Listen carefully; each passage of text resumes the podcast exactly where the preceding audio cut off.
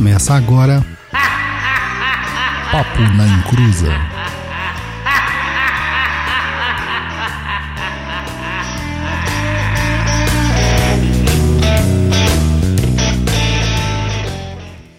Começou! Aqui é Douglas Rainho e, parafraseando Raul, vou ficar com certeza maluco, beleza. Olá, aqui é o Roy Mesquita e eu vou no psicólogo porque um amigo meu me convidou para o casamento dele e não me colocou na lista de convidados. Não sei quem Oi, foi. gente. Eu vou no psicólogo porque todo mundo acha que o Douglas é minha mãe e fica perguntando de mim pra ele. Olá pessoal, aqui é o Luiz Guenca e enfim, vai Corinthians. Então, pessoal, o tema do programa de hoje é mediunidade e transtornos mentais com o nosso convidado, meu amigo, quase psicólogo, Emerson Luiz. Mas antes da gente apresentar o Emerson e começar o programa, vamos para os recadinhos do Luiz.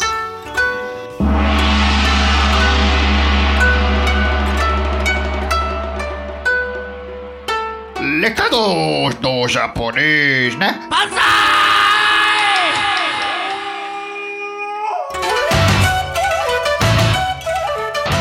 Estamos de volta, meus queridos filhos da Encruza.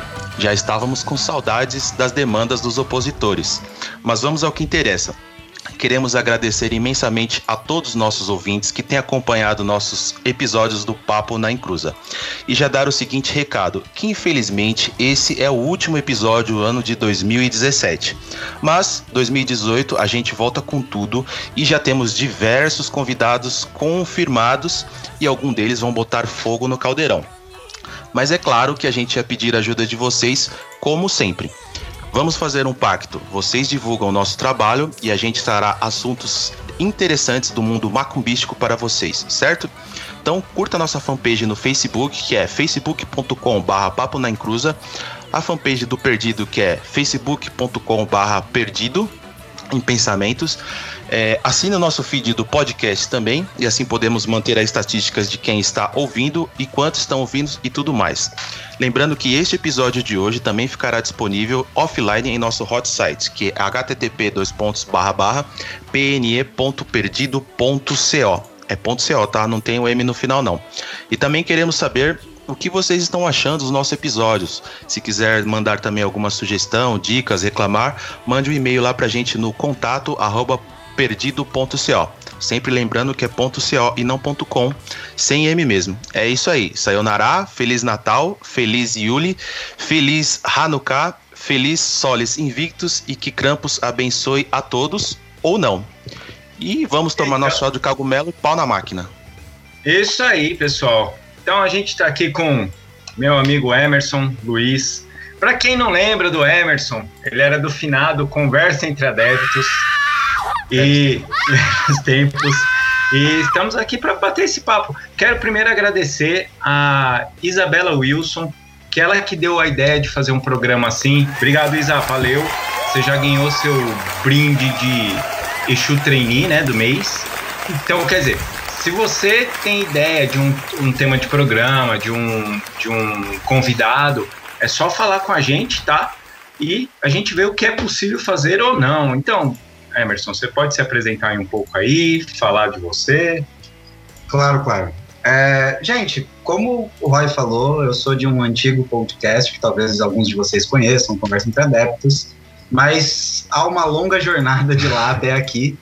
E a principal jornada foi o meu curso de psicologia, que eu já tinha começado mais ou menos no finalzinho do Adeptos, e agora eu estou há um mês e meio, quase dois meses para pegar meu CRP. Então, tecnicamente, estou formado e com um pouco de propriedade para falar do assunto, já que tem o pé nos dois mundos, né?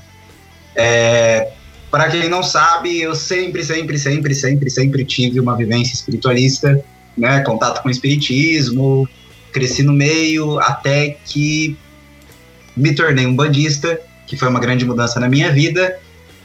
Mas não se preocupe, uma coisa que a gente vai deixar bem clara aqui hoje, que eu vou tentar representar isso o máximo possível, é até onde nós falamos de psicologia e até onde a gente pode falar de mediunidade.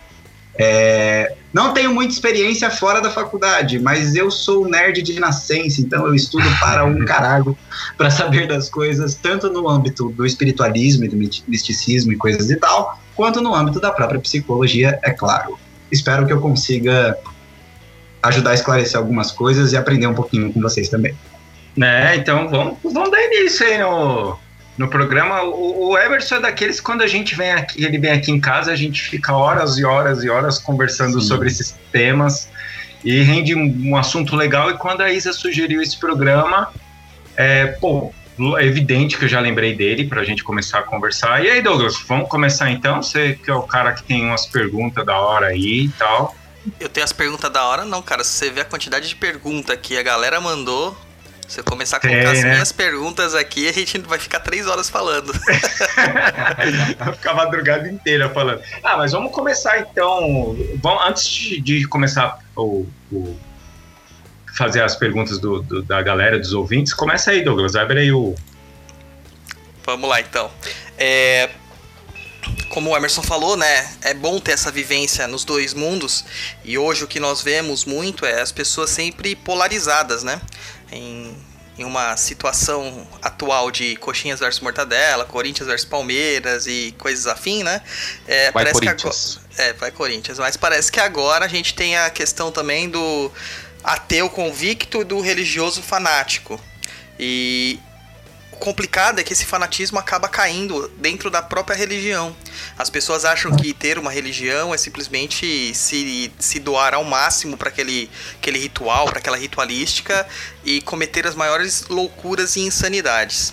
Além disso, historicamente também, nós temos relações muito profundas entre as questões é, ditas como doenças mentais, as pessoas chamadas de loucas e tudo mais, com as questões espirituais. Algumas doutrinas acabam dizendo que a maior parte dessas pessoas seriam doentes espirituais e não doentes mentais, por assim dizer, né?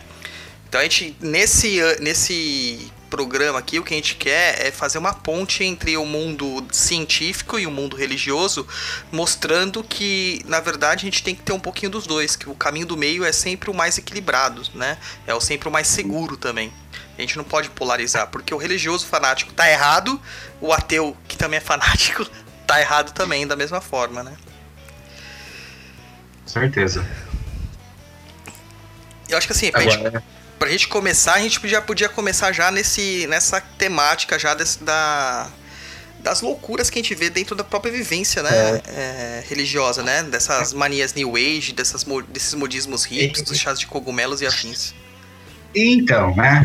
É, eu acho que assim, duas coisas que são é, transpassadas pelo mesmo fator é, é que todo movimento religioso e todo movimento científico, todo movimento de pensamento humano, ele é atravessado também pela história humana, né? Nós tivemos aí na, no século XX alguns eventos muito intensos que foram desde as grandes guerras, né?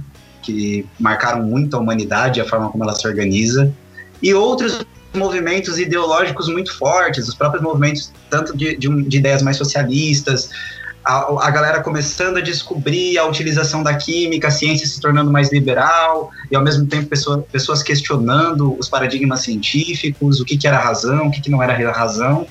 E tudo isso foi dando espaço para que ideias novas e antigas surgissem e que algumas coisas se cruzassem esse movimento do New Age, né, que eu acho que a gente compila bastante tudo isso que a gente está conversando, de pessoas com ideias que podem às vezes estar um pouco exageradas para alguns sentidos, a gente compila, compila muito nesse movimento que, primeiro, ele parte de uma premissa que é essa ideia de que existe uma fórmula para se alcançar uma plena felicidade, ou existe um meio que se eu fizer X ou Y, eu vou conseguir o que eu quiser da minha vida.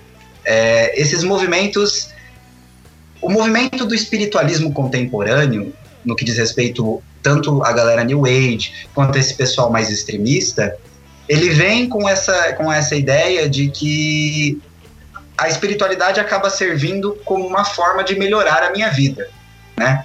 Então a crença que eu tenho, a, a forma como eu me dedico a ela, os rituais que eu faço, eles ajudam tanto a me tornar uma pessoa melhor, quanto também a alcançar os meus objetivos. O que não difere muito do que sempre foi pregado dentro do âmbito religioso. Você vai fazer essas práticas para poder alcançar determinadas coisas, nem que seja uma relação mais íntima com a sua própria espiritualidade. Porém, isso foi sendo ampliado quase que num movimento de compensação. Como assim? Quanto mais difícil o mundo se tornava, mais bonitas e mais intensas e mais ricas e mais múltiplas se tornavam algumas doutrinas que começaram a surgir.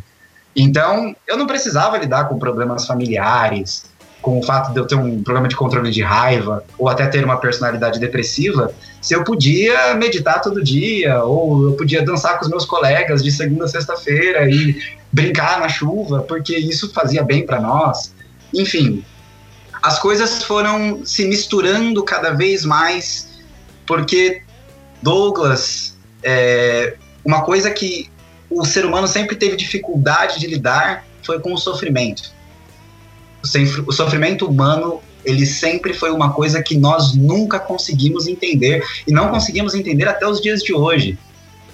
E o que acabou surgindo, né? Você falou desse conflito entre religião e ciência ou essa polarização que acaba acontecendo. Por um lado, você tem pessoas que se extremizam na parte da crença.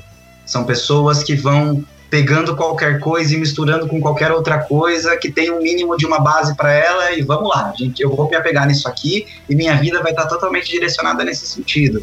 E no outro polo, você tem pessoas que perderam a capacidade de acreditar. Acreditar em qualquer coisa, né? Acreditar em qualquer coisa que não fosse o absoluto óbvio ou que não fosse o absoluto evidenciado. Eu sou, dentro da minha perspectiva, eu acho que é importante deixar claro, que não existe somente uma psicologia, tá? Existem várias psicologias enquanto ciência. A psicologia é um corpo de muitos conhecimentos derivados de muitos lugares diferentes.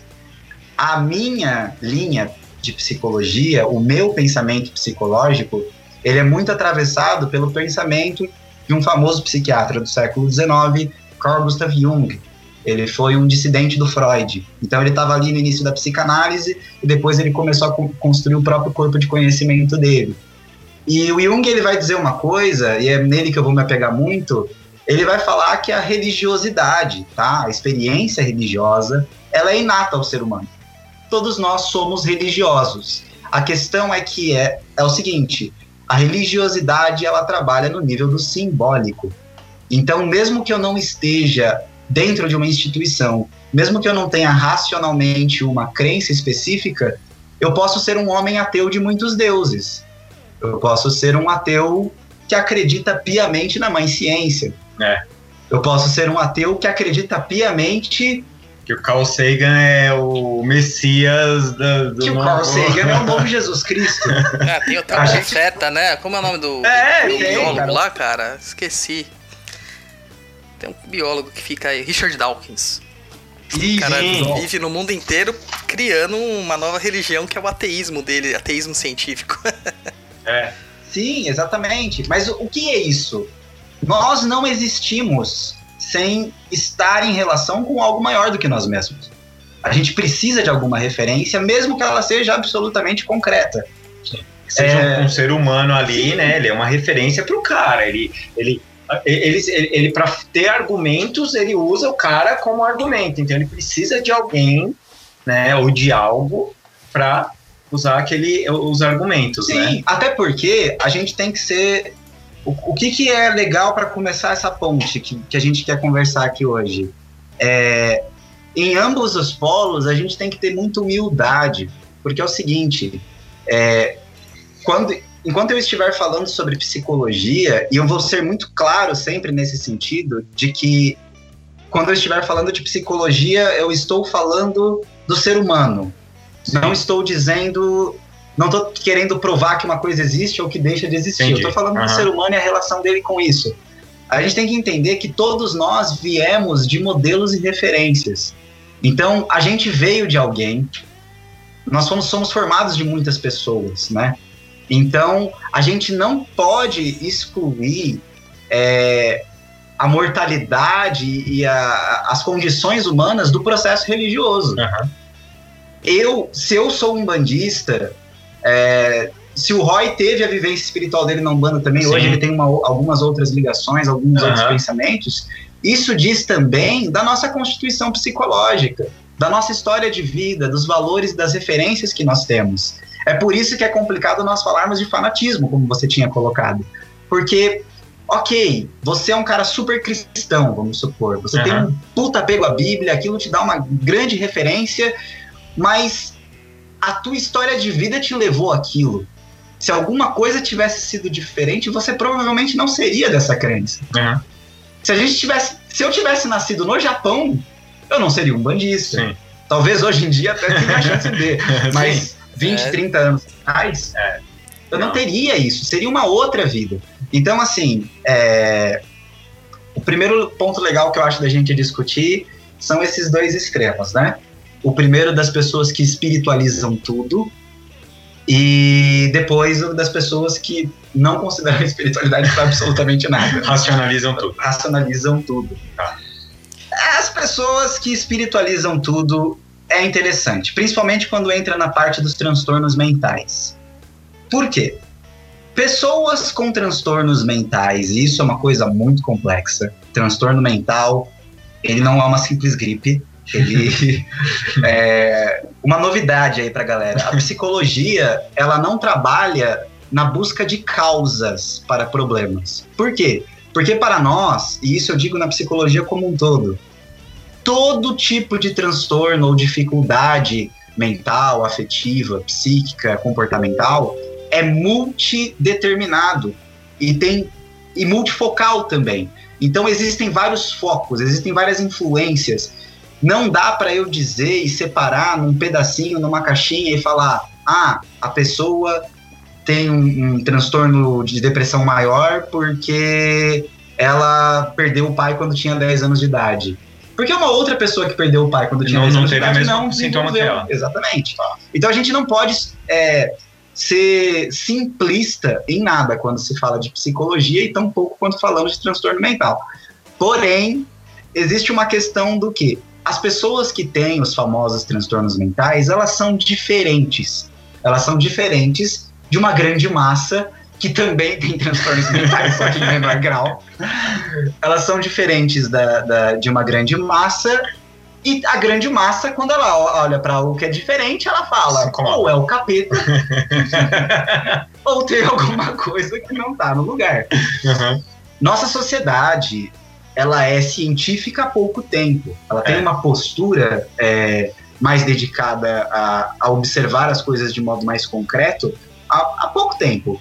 A gente ainda tem uma influência muito grande da- do medievalismo, né? Tem. Então, até hoje a gente vai assistir algumas coisas acontecendo e a gente vê aquela pessoa que claramente ela tem algum transtorno e o cara tá lá falando que é Satanás que tá no corpo dela e tá fazendo ela ver aquelas coisas, aquelas coisas. Só que é claro, é mais fácil você atribuir a espiritualidade. Por que é mais fácil atribuir a espiritualidade? Porque é, inclusive, uma tendência que não necessariamente por maldade acontece. Porque quando se fala do espiritual, você pode criar milhões de rituais para tentar lidar com aquilo. Aham. E se não der certo, a última pessoa que está errada Você. é o próprio cara que tem o problema. Então, se o demônio não tá saindo de você, você é um fudido. Não é porque a gente não tá fazendo nada certo. Aham. Essa postura do, da- da- do espiritualismo, olha que coisa. Ela trabalha com uma influência ideológica que vem muito forte com as instituições cristãs durante todo o processo medieval e até mesmo na Idade Moderna, que é a doutrina da culpa, a culpabilização. Aham. Então, é muito fácil você olhar para alguém que tem uma diferença de comportamento e querer pensar a culpa é dessa pessoa. Sim. Alguma coisa ela está fazendo errado. Se a gente joga isso para espiritualidade, ou ela está pecando, ou ela está com as energias fora de eixos, Baixas, é. ou ela está sendo obsediada. É. Então, tudo isso vai corroborando para que nós, santos, espiritualizados, com as nossas Tadinho. energias no lugar, Tadinhos. a gente possa olhar para a pessoa e fale assim: bem, eu estou fazendo o meu melhor, você deveria fazer também. então a gente tem, por um lado, é claro que tem algumas questões mais complexas que essa, mas acaba se ajeitando muito nisso, porque é aquilo, né, Douglas? por mais que hoje a gente tenha alguns discursos mais de pensar, vamos tentar pensar a religião também um pouco com a ciência, vamos tentar refletir algumas coisas, a gente ainda tem aquela ideologia do religião não se discute. Sim. Então, se uma pessoa está com um problema, ela está com um problema em X, ela está com um problema. Isso Aham. não vai ser discutido. É Satanás que está com ela, é o obsessor que está ali. Aham. A gente não vai precisar buscar nenhum outro recurso ou investigar melhor o que está acontecendo, porque se torna confortável, né? Para o grupo maior lidar com esses pedaços menores e desviantes. É, então, é, e agora puxando já mais ou menos isso que você falou, é, é tipo acreditar em tudo só porque é espiritual, né? Nossa, cara, nem me fala um negócio desse. Eu entrava na minha sala de pós-graduação lá e tinha gente que acreditava em- em duende no, no cogumelo, ao mesmo tempo começava a bater tambor no meio da sala e tinha um arco-íris e procuravam o duende no final do arco-íris, sabe? Umas coisas linda. Linda, tratar de doente assim é uma maravilha. É, então, é doente cuidando de doente, né, Douglas? Então, cara, eu acho que não existe gente sã, esse que é o problema. Não, não existe. Mas a galera exagera, meu. A galera Não, é que exagera. existem os, os, os poucos sãs, os poucos sãs, né, e os insanos. A gente tá, tá falando de, uma- de alguma- de algumas classificações aí. É, mas sim, o que acontece hoje, a gente tem uma síndrome. Eu não me lembro exatamente qual foi a universidade estrangeira que fez isso, mas tem uma universidade que todo ano ela publica a palavra do ano. Né? E essa universidade, eu tenho que pegar essa informação, depois eu passo para vocês, se vocês quiserem. Ah, legal, a gente lugar. coloca. Essa universidade, ela publicou para o ano de 2016, ainda não terminou esse ano, porque eles colocaram desse ano aqui, a palavra pós-verdade. O que, que é pós-verdade? A pós-verdade é o seguinte: o que eu estou falando é verdadeiro, independente do que as outras coisas dizem para mim. então, a pós-verdade é que eu alcancei algo que já está para além da verdade.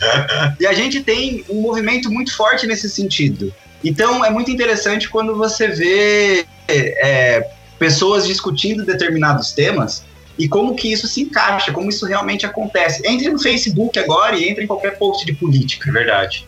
Você vai ter ali pessoas falando absurdos. Não, eu não preciso de política, não. Do Star Wars agora, Sim, cara. é. Porque algumas pessoas Sem gostaram do filme e spoiler, sem outras. spoiler. Não, não, não vou pôr- dar spoiler. Só que o Han Solo morre.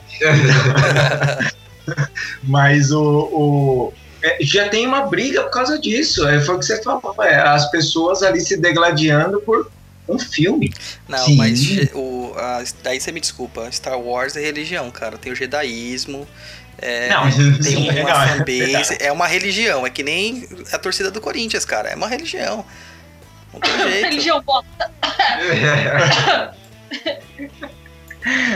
e, e a gente acaba entrando nisso num outro ponto, né? Que é o das pessoas que não acreditam em absolutamente nada.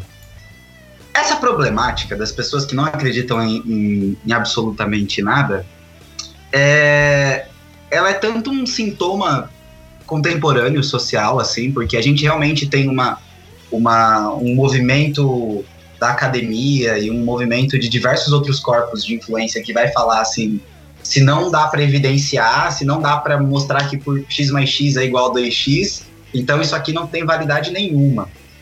Isso é muito influenciado pelas ciências naturais, né? Pela, pelas pesquisas voltadas tanto à questão da física, da química, um tanto também da biologia. É, mas isso aí é uma Porque- loucura, né, Emerson? Porque eu sou da área de exatas, cara, e não é, não é essa a premissa que se segue na ciência. A ciência se acredita se não é possível provar e não é possível desprovar nada, ou refutar no caso, não tem o que falar. A ciência não pode dar opinião. Essa é a base da Sim. ciência. Exatamente. Continuamos estudando. To- Todo o paper que eu escrevo, o, TCC, o meu último TCC aqui que eu escrevi, no final a conclusão é sempre essa. Não podemos ter ainda uma conclusão porque necessitam-se de mais dados. Ponto. Mas o que cria é a galera que acha que é, a ciência é um novo Deus e deu a palavra final. Ô, ô, Douglas, mas aí é que você é um cara que já estudou isso e, o- e os cientistas que já estudaram isso sabem disso. Mas o problema é que você está falando para a galera geral, a galera do Facebook, que não entende isso. Ela entende o que, que a, a universidade lá estudou e é verdade, é mentira e pronto. E eu vou além. É, é preto e branco, mas né? Não é só não, viu, Roy? Não é não. Eu queria que Não? fosse, cara. Queria que fosse, mas não é não. Você esqueceu que eu, que eu tenho uma doutora em casa, né? É, mas, cara, é, é assim, cara. É, o, o núcleo científico é bem nessa base, entendeu? É, se você não consegue comprovar, então não existe. Isso aqui não é essa a base da ciência. E se você ouvir Não. os podcasts aí de ciência, que quando eles começam a falar de religião, que eles têm um desdém danado pelo aspecto religioso, você pode perceber que eles têm esse discurso. Ah, mas a ciência comprovou ou não comprovou isso. Ah, então não é. Mas, cara, os caras são cientistas. A maior parte ali tem doutorado, tem pós-doutorado. Ou pelo menos estão fazendo uma iniciação científica qualquer. Eu diria, Douglas, que isso vai além. Isso é uma questão é, humana, que é muito psicológica também, que é a nossa incapacidade de lidar com a incerteza. Tá? Existe, é, existe em- todos nós, de algum, de algum modo, existe uma incapacidade de lidar com a incerteza. Isso é muito filosófico, mas é muito verdadeiro. É, é como diz, já disse, eu gosto bastante dele, né? Embora ele não tenha um grandes títulos, mas ele é um puta de um filósofo. O Mário Sérgio Cortella ele fala, né? Nós somos o único ser é, que sabe que vai morrer. A gente tem essa, a gente tem essa ideia. Então existe uma preocupação em nós do o que está acontecendo, para onde eu estou indo, de onde eu estou vindo, e às vezes lidar com esse espaço, porque trabalhar com a crença, quando não é um fanatismo, né, é abrir um espaço na sua vida.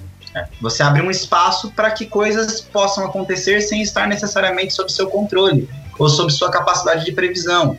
E isso é muito incômodo, principalmente para pessoas que são do meio científico, que em geral são pessoas com um perfil um pouco mais controlador, um pouco mais observativo, com uma ideia do tipo: a minha razão tem a capacidade de percorrer o universo e extrair todas as informações. Então, é, a gente tem um pouco dessa essa dificuldade, que acaba sendo uma defesa, tá? Eu vou falar uma coisa aqui um pouco polêmica, mas Polêmica, lá. o ceticismo absoluto ele é tão problemático quanto o fanatismo religioso. Porque o ceticismo absoluto, ele te fecha a possibilidades também. É.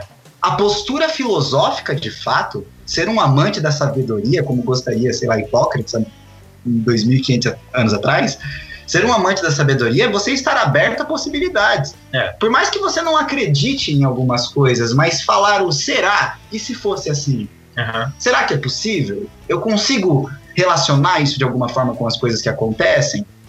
Eu acredito que isso seja do, do, do ceticismo absoluto, é um movimento tão defensivo quanto o fanatismo religioso. O fanatismo religioso ele te coloca numa caixa onde você tem todas as respostas. E o ceticismo Também. absoluto também. Ele Também. te coloca numa caixa onde a science e a nature tem todas as respo- respostas. É. E tudo é resumir a 42. Inclusive, é, eu acho que isso também é a questão da pós-verdade também, onde que você tenta forçar a todos aceitarem uma verdade imposta com o báculo da ciência ali em cima, entendeu? Essa é a questão. Simplesmente Sim. assim. É. Vamos lá, Lu. Segunda pergunta. E como funciona, Emerson, a influência do pseudo, das pseudocientíficas do espiritismo? Espiritualismo? É, do espiritualismo, não é isso? Também tem o espiritismo, né? Também, um com monte É de... pseudociência. É aquilo. é, eu acho que a religião, né, o, o aspecto daquilo que é religioso, precisa sempre ter uma dimensão de respeito no sentido de saber que nós estamos lidando com determinados mistérios. Não mistério no sentido é, concreto da palavra, mas mistério no sentido de por mais que eu tenha uma ideia do que é aquilo, e por mais que eu consiga comprovar com as minhas experiências que aquilo tem uma força ou aquilo tem uma energia, é, eu tenho que considerar tanto a subjetividade da minha experiência, quanto também a ideia de que alguma coisa em mim está afim, afim daquilo, né? Aham. Tem uma ligação com aquilo. Então, se 1.500 pessoas forem num terreiro de Umbanda, a gente terá 1.500 experiências diferentes. Sim. Falando de coisas que talvez a gente possa agrupar, tenha um tema, tenha um- Uma proximidade, uma né? proximidade. Uhum. Mas algumas pessoas não vão sentir absolutamente nada, É. outras pessoas vão sentir absolutamente Tudo. tudo. então, a gente tem essa questão de que cada pessoa é uma pessoa, isso precisa Uhum. ser muito bem colocado. A questão da, da pseudociência no espiritualismo é quando a gente começa a ter um atravessamento perigoso de conceitos que são que advêm de doutrinas religiosas ou de doutrinas mágicas e eles começam a entrar num âmbito de ciência no sentido da permissividade que eles, que, que eles teriam enquanto ciência. Então, o cara deixa de ir no médico porque ele conheceu o puta xamã que faz uns trabalhos muito loucos e tira a dor de cabeça dele. Certo. Então o cara vai deixar de lidar com, com aquele problema que ele tem porque Aham. ele encontrou um super xamã. E o problema não é nem que ele encontrou o super xamã, o problema é que muitas vezes esse super xamã ele vai realmente achar que ele está fazendo algo que é universal. No Tá. sentido de funcionou com aquele cara e logo vai funcionar funcionar com com qualquer todo pessoa mundo. que chegar Aham. aqui. O que difere um pouco do- dos processos que a gente tem mais consagrados em aspectos mais científicos. É, por que, que a- as profissões de saúde, né, vou colocar aqui por exemplo, elas precisam ter um profundo estudo, né? Você precisa estudar muito e você precisa estudar muita coisa. Porque a chance de você desorganizar, prejudicar ou influenciar negativamente aquela pessoa que está ali com você é muito grande. É. A chance de você fazer cagada é enorme.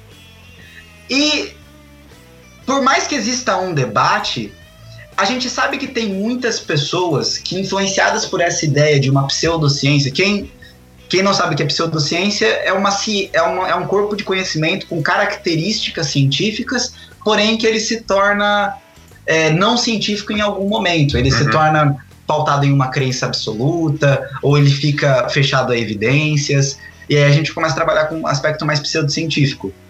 É, a gente acaba tendo pessoas que ou elas misturam as práticas, posso falar da minha área, Sim. tem muitos, tem muito psicólogo lendo mapa astral, cara. Tem muito psicólogo por aí achando que fazendo regressão para a vida passada ele está contribuindo de alguma forma com o paciente. Aham. Só que tem um problema. Eu não posso chegar na sociedade hoje, eu não posso montar um palanque no meio da cidade Aham. e falar assim: vamos falar de vidas passadas, porque todos vocês têm absoluta certeza de que vocês já nasceram de novo. Eu não é, posso fazer não, isso. é, não é a verdade de todo mundo, né? Mas eu posso dizer, por exemplo, que existem funções superiores da consciência já identificadas no cérebro, porque isso já foi identificado pela neurologia, é estudado pela neuropsicologia, pela própria psicologia, e qualquer pessoa tem atenção, memória, foco. Qualquer pessoa tem. Eu posso Aham. chegar para qualquer um e falar de atenção, memória e foco. Mas eu não posso chegar para qualquer um e falar de karma, Vida passada. de vida passada Aham. e, sei lá, chakras É. por mais que a gente tenha movimentos, e isso eu incentivo, é necessário que exista pesquisa no espiritualismo. Aham. Eu acho que sim. Aham. Aquela coisa que a galera da USP lá fez com as plantas e a galera aplicando reiki, Sim. isso é muito, muito legal. Porém, a gente tem que tomar esse cuidado porque por mais maravilhoso que seja o religioso, ou os aspectos religiosos, ou até os aspectos mágicos de alguma coisa, não é universal. Não Uhum. se aplica e não chega a todas as pessoas. Sim. Então a gente não pode tornar isso um corpo de conhecimento distribuído de qualquer forma. Uhum. E tem muita gente que vai nesse caminho. É, principalmente as, as, os, as várias. É, os vários terapeutas holísticos que a gente Os tem. coachings, sabe, Douglas? É, vou procurar um pra emagrecer, cara. Os vários coaches. Cara, eu fico impressionado. Assim. Mas eu quero emagrecer só com a força do pensamento, não quero fazer exercício. Comendo X-Bacon. Isso, mas deve ter um coach holístico disso, não Com deve? certeza, tem. Ele te certeza. mostra umas pedras, você foca. É, que ele vai vai reprogramar a sua Mas mente. sabe que isso que o Emerson tava falando é bem interessante porque eu, é, eu fiz. é, já fiz vários cursos, eu sou acupunturista, é, fitoterapeuta, o Douglas sabe bem como é. E você faz curso e se tiver uma lá que falar que vê o espírito do seu avô de quatro vidas atrás do seu do lado dela, essa pessoa, todo mundo vai ficar deslumbrada em cima dela e para mim isso é um absurdo.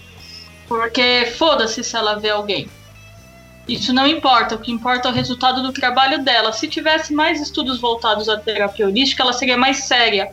Mas graças a gente que fica tendo que usar essas muletas de falar que vê coisa, que Uhum. fala com espírito. Gente, se você faz tudo isso, foda-se. Você é terapeuta holístico, você tem que cuidar da pessoa.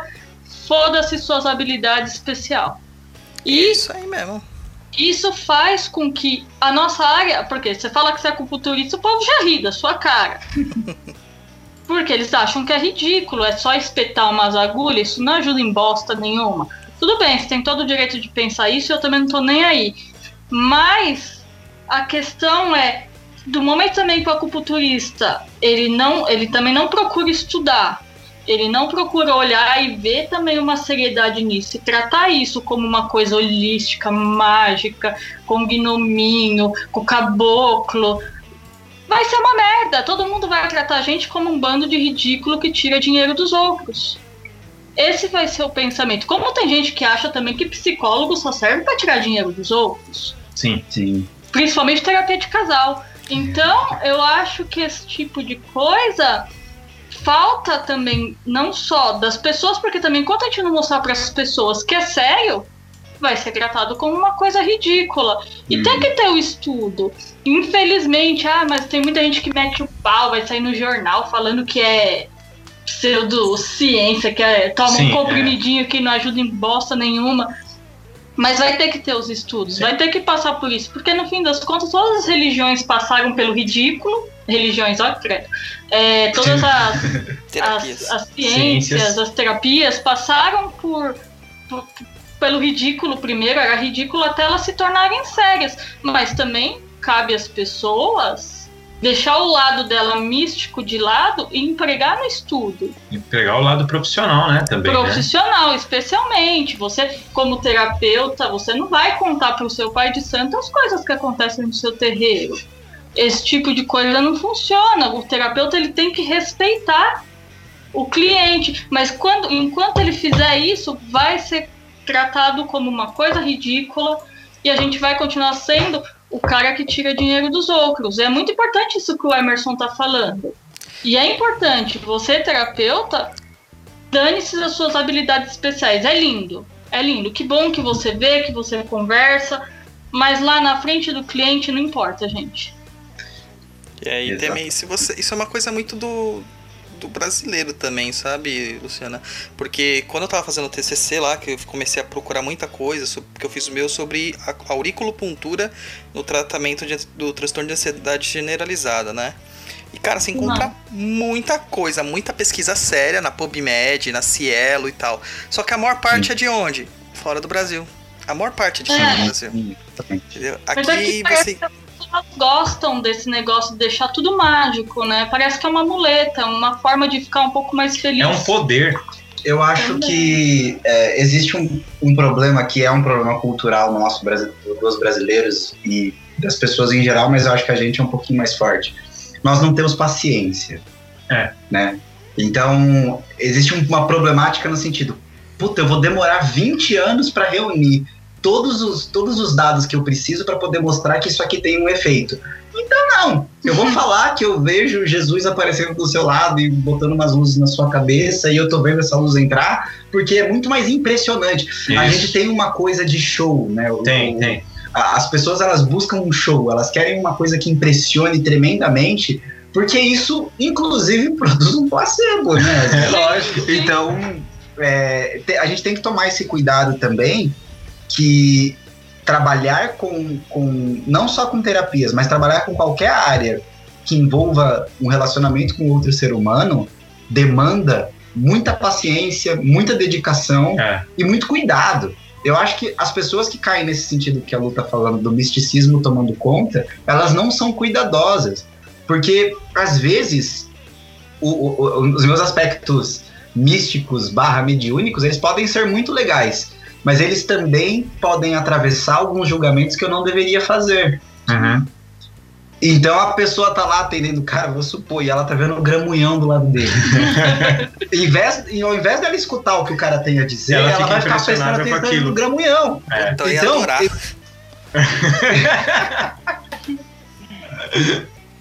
Então fica um- um- uma problemática no sentido assim, até que ponto você não tá lidando com o outro só pra reafirmar pra você as coisas que você consegue fazer. É.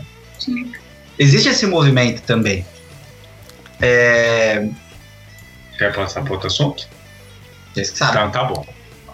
Uma- um papo, o Emerson, que uma vez a gente tava conversando e que ficou muito interessante, cara. Você falou sobre a tal da inflação. E a inflação que a gente está falando não é inflação econômica, não, gente. É, é, é, é bem interessante isso. Você pode conversar, falar um pouco mais sobre isso, Emerson, sobre essa inflação aí? E o que, que é esse raio dessa inflação? E, e pensando mais nesse é, no psicológico das pessoas, né? Fala aí, você que Então, né? Vocês. Todo mundo conhece um sacer- sacerdote demiurgo. O cara é o representante de Deus na Terra. E ele tem todos os caminhos abertos Conheço. na mão dele. Conheço, ele tem vários livros escritos. Então, é, o meu, eu vou voltar ao meu autor para explicar o que eu tenho a dizer.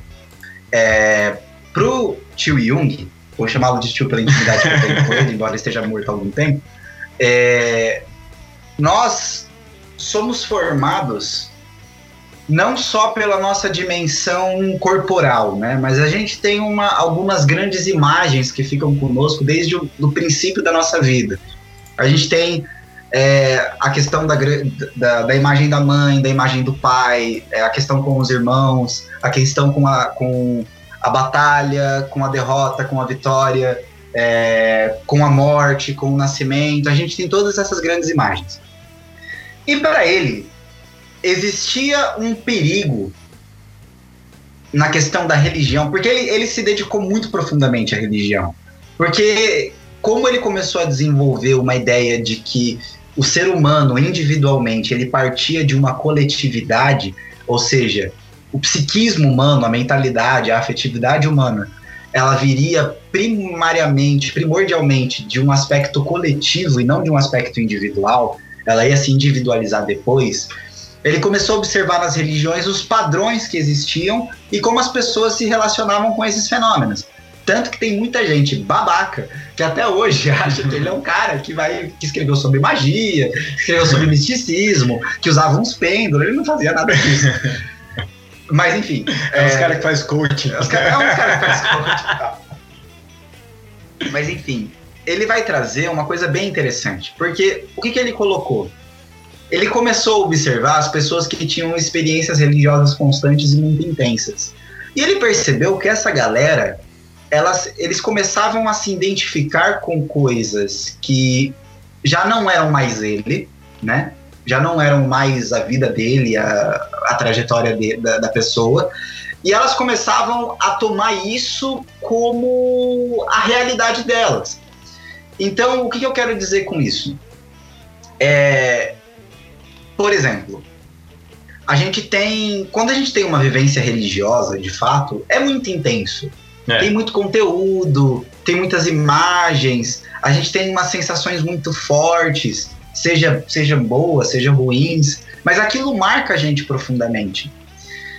Existe uma tendência, dependendo das nossas fragilidades, de que a gente vai buscar cada vez mais o aprofundamento ou a imersão na- nas experiências religiosas, justamente por essa carga que elas trazem. Aham. Só que em determinado momento, isso se aplica à magia também, tá? Pessoas que fazem práticas magísticas em geral.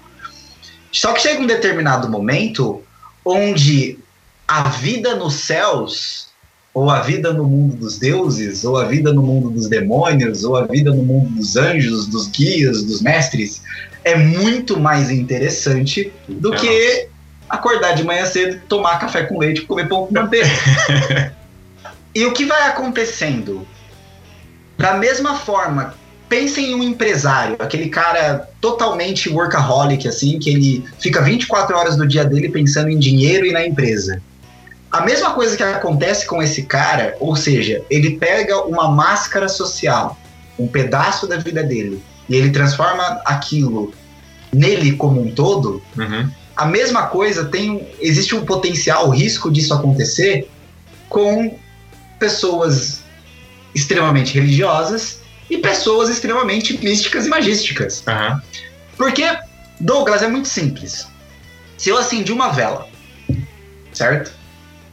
E aconteceu alguma coisa, eu vou associar que eu ter acendido uma vela está diretamente relacionado com o fato daquela coisa ter acontecido. É.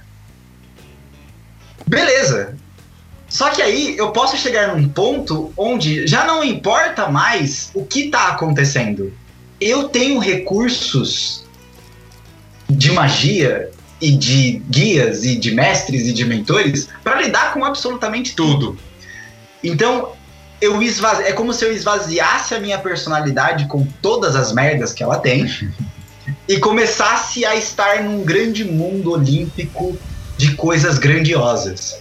Então a gente vai ter pessoas que elas abdicam da própria vida para poder assumir esse papel, quase como se eles fossem literalmente representantes dos deuses, assim.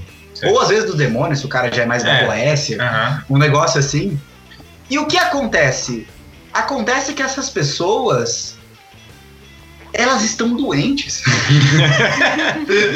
Eu vou precisar falar isso aqui, né, abertamente. Porque, cara, Se você tá se sentindo assim, procure um tratamento. é, procura, Tô ferrado, tô vamos, ferrado. vai conversar. Oi? Tô ferrado. Porque é da mesma você a pessoa que vive essa situação, que esse esvaziamento e é isso que é uma inflação. Você se torna ou partes de você se tornam muito maiores do que elas realmente são. Elas são ampliadas de uma forma absurda. Então, puta, eu não posso conversar com tal pessoa porque meu preto velho não deixa. Tá. E Emanjá não quer que eu Ai. pise mais no mar. Ó, se você pisar no mar, você vai ter problema, porque é assim que funciona. Aham. Então, esse tipo de julgamento, que começa como um julgamento, até que chega um ponto onde a pessoa já não fala mais com outras pessoas, já não vai mais para lugar nenhum, as coisas vão se repetindo, né? E se ritualizando, e se, é, e se mantendo dentro desse ciclo próprio. É, um cara desse, ele não pode julgar o maluco que tá na Cracolândia. É sim. É verdade.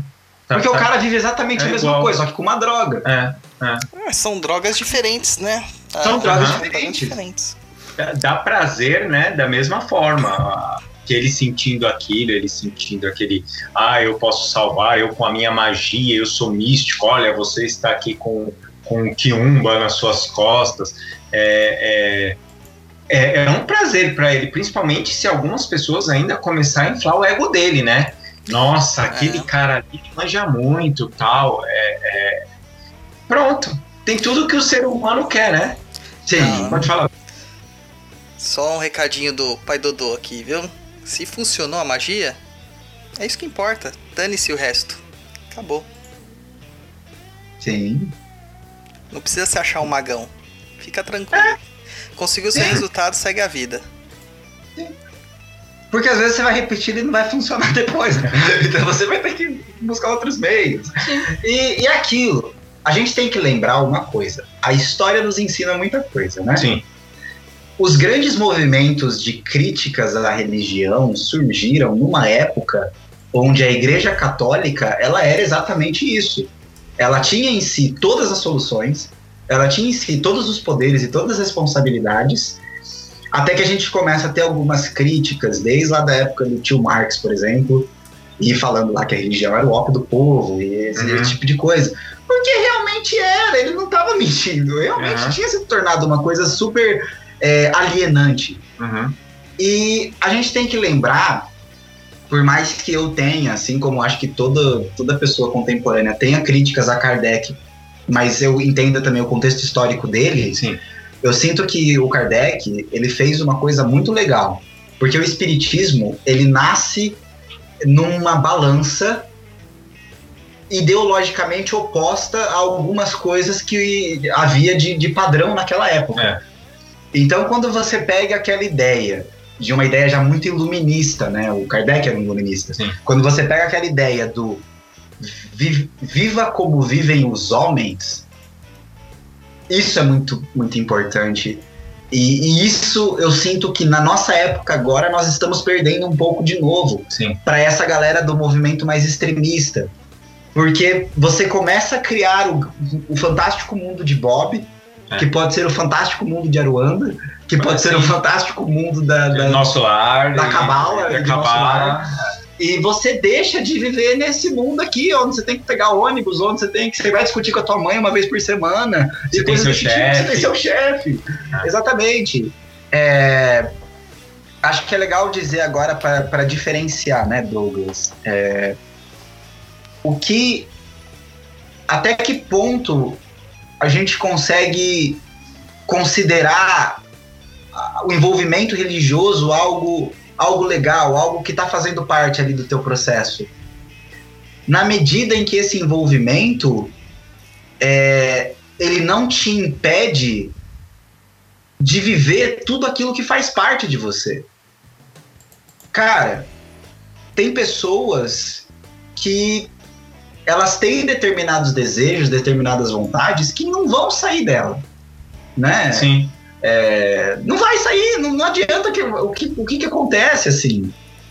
É, é, é como a questão, por exemplo, em que momento que a religião, quando a gente tem esse movimento da, religiosa, da religião de, ou de algumas instituições religiosas de querer modificar a sexualidade da pessoa? Sim.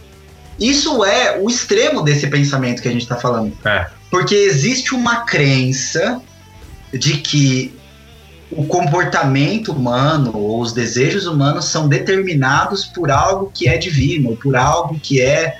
Tira a responsabilidade também. Tira a né? responsabilidade, sim. Ah, E fica Aliviada, naquilo. Dá uma aliviada no, no seu, é, no seu plano objetivo da vida. é, exatamente. Você coloca, não, é, você não pode ter essa opção sexual porque Deus não permite. E não porque.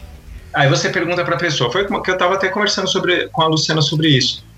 É, Deus não permite. Mas você, você permite? Sim. Ah, não, eu não permito porque Deus, eu, eu sirvo a Deus. Então, quer dizer, não, na real, se você tira Deus da conversa, você não permite porque você não acha legal. Sim. Então, você joga a culpa, né? você joga a responsabilidade dos seus atos, dos seus argumentos, num Sim. Deus, num preto velho, num, num demônio, sei lá, em qualquer coisa, e você se isenta. Sim, é, é o que eu falo. É... eu, eu acho que. Eu, eu vou colocar aqui. A, a vivência religiosa, uma, uma, uma religiosidade, ela sempre vai servir muito como uma força, uma inspiração e até mesmo um refúgio, no sentido de, de um local que você consegue recarregar a bateria, você consegue ver sentidos, você consegue encontrar caminhos. O problema é quando ela se torna um anestésico e quando ela se torna mais do que isso, quando ela se torna uma um grande teatro para sua vida. Aham. Eu acho que muitas pessoas acabam vivendo determinadas situações porque no momento em que elas encontraram um pouco de conforto, é, é no momento que elas encontraram um pouco de conforto, elas quiseram deixar de lidar com qualquer tipo de desconforto. É, sim.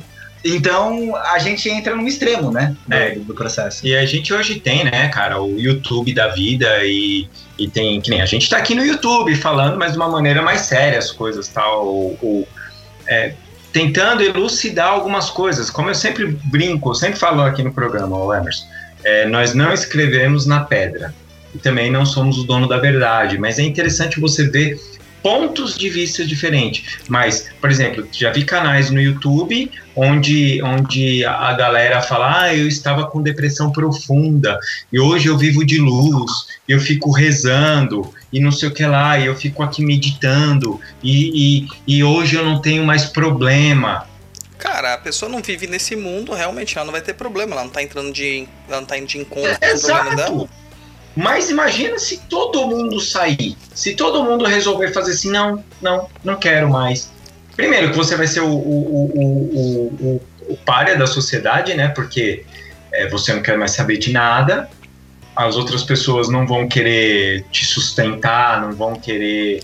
é, seus familiares vão virar as costas para você, mas não é porque você é um ser iluminado, porque isso vai te tornar um santo. Não, cara, é porque você desfez completamente aquele, a realidade da, da- da- populacional, a realidade do dia a dia, né? E aí a gente entra numa, numa coisa que eu, eu quero atravessar brevemente, assim, só para deixar isso, acho que para fechar esse, esse nosso, esses nossos comentários, né? Poder ir até para a parte das, das perguntas. Sim. É, é esse tipo de comportamento por parte dos religiosos, ele é um desvio da própria religião. Porque se você pega, cara, eu tava conversando com alguns amigos evangélicos que também fazem psicologia, e a gente entrou numa reflexão muito legal. Porque, por exemplo, se você analisa o budismo, você vai ter muito claro, na própria, nas próprias ideias de Buda, ele vai falar assim, cara, você não pode alcançar a iluminação se você não viveu samsara. É. Se você não conhecer a ilusão, se você não se fuder, se você não sofrer, se você não chorar, cagar pros outros, se você não fizer nada disso, você não vai conseguir alcançar a iluminação. Aham. Ok.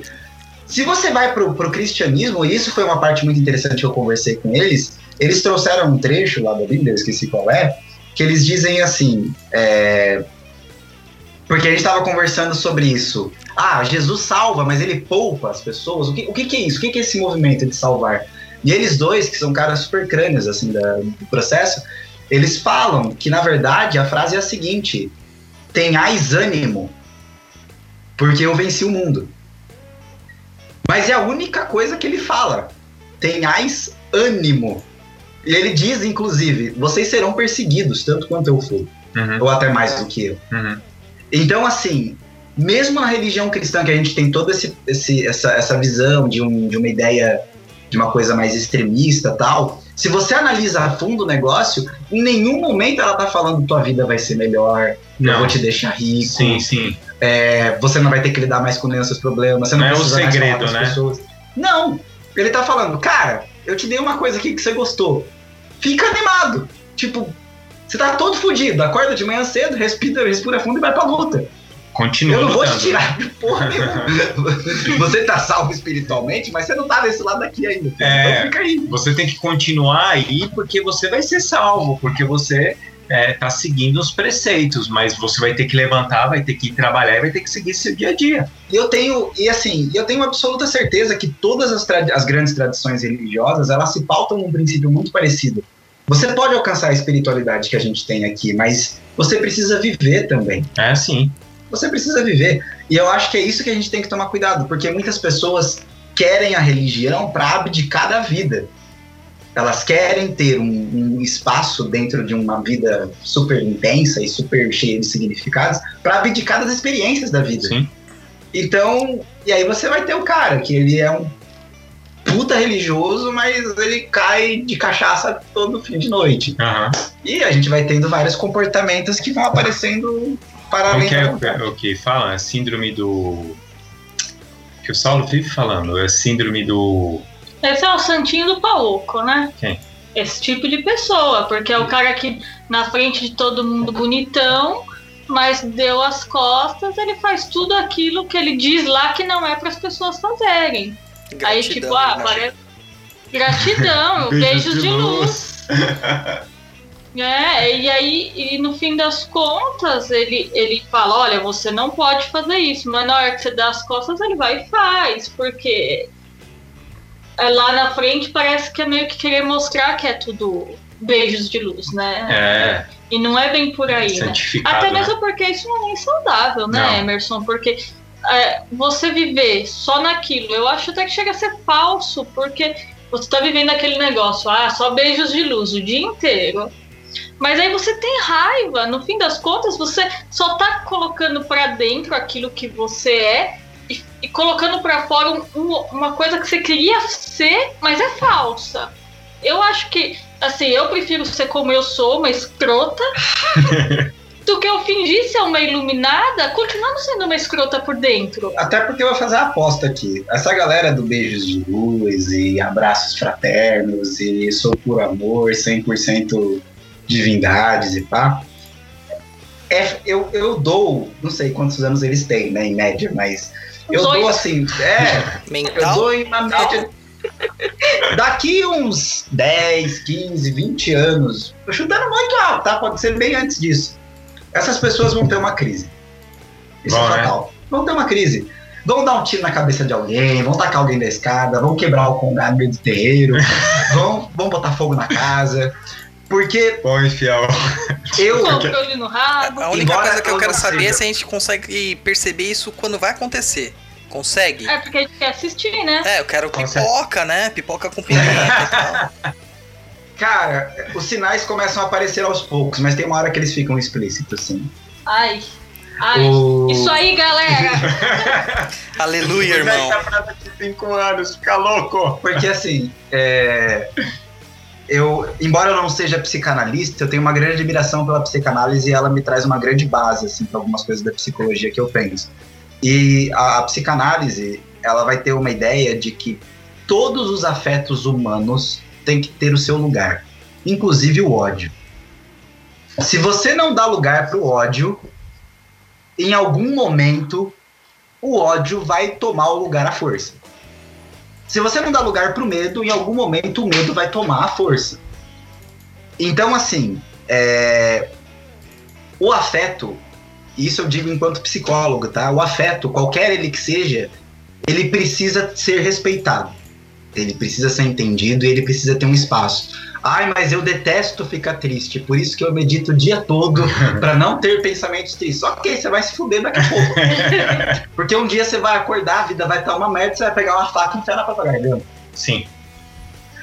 Ah, mas eu não vou. Não, eu sou um cara que eu tive problema de raiva. Hoje em dia eu não tenho mais, porque eu aprendi que se eu respirar fundo e pensar em borboletas, eu fico tranquilo. Ok, algum dia você vai pensar nas borboletas, elas vão pegar fogo na tua cabeça e vai enfiar porrada na primeira pessoa que você vê na sua frente. Cara, é muito gostoso sentir raiva. Gente, que delícia. Socar coisa, xingar. Assumir, né? Luciana, Ah, você tá com o coração muito peludo hoje. Mas eu sou assim Não, mas hoje tá muito evidente. Hoje É tá muito exacerbado esse coração peludo.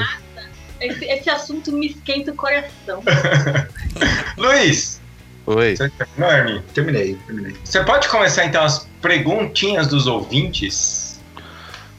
Vamos lá, a pergunta que o pessoal mandou pra no Facebook, enfim, YouTube. Temos a per- YouTube. Temos a pergunta do Cláudio Cruz. Ele pergunta o seguinte: todo esquizofrênico é médium ou todo médium é um esquizofrênico? Vamos lá. Primeiro, a pessoa gosta muito, o pessoal adora esquizofrenia, né? Acho que esquizofrenia é a, É bom, Vamos falar assim, cara. transtorno mental, esquizofrenia. É tipo, tá muito automático isso, né? Mas é, é comum, isso é, isso é uma coisa que precisa ser É, é, é porque, é porque, assim, os pseudocientistas, e não estou falando de religiosos, tô falando de cientistas pseudos ali, eles, eles tratam o religioso, o médium, como esquizofrênico. Bem-vindo ao Mas meu aqui- mundo. É, tudo é esquizofrenia. Ah, você fala assim, você tem dupla personalidade, é esquizofrênico. Vamos lá. Você ouve vozes? Gente. Esquizofrênico. Então, É. vamos lá. É, primeiro, eu- o que eu vou falar aqui sobre isso, eu acho que vai sanar várias dúvidas. É, a pessoa, a, a esquizofrenia é um transtorno, tá? E ela é um, ela é um espectro. É o transtorno do espectro esquizofrênico. Então, o, es- o espectro da esquizofrenia. Então, você tem níveis e traços de que vão de um mínimo a um máximo. Mas mesmo a pessoa que tem o mínimo. Gente, esquizofrenia é um dos transtornos mentais mais graves que existem. Por mínima que ela seja, ela te impede de ter determinadas relações e ela te impede de conseguir lidar com determinadas situações. Então, assim, é, por mais o cara é médium, ok. Ele, ele tem sensações, ele pode escutar a voz, ele vê alguma coisa. Esse cara consegue conversar com as pessoas? Ele consegue, Consegue. almoçar, tomar Consegue ter café, o dia a dia comum. Ele Aham. tem um dia a dia comum? Tem. Ele não é esquizofrênico. A esquizofrenia, ela é um sofrimento imenso. Não existe esquizofrenia ou aspectos esquizofrênicos, traços esquizofrênicos que não sejam carregados de uma confusão, de um, de um delírio, de uma alucinação intensa.